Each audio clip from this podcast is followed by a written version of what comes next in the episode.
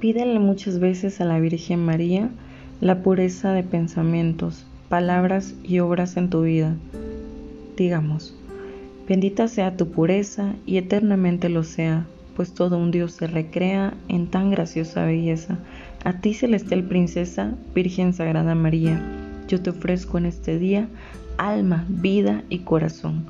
Mírame con compasión, no me dejes, Madre mía. Amén.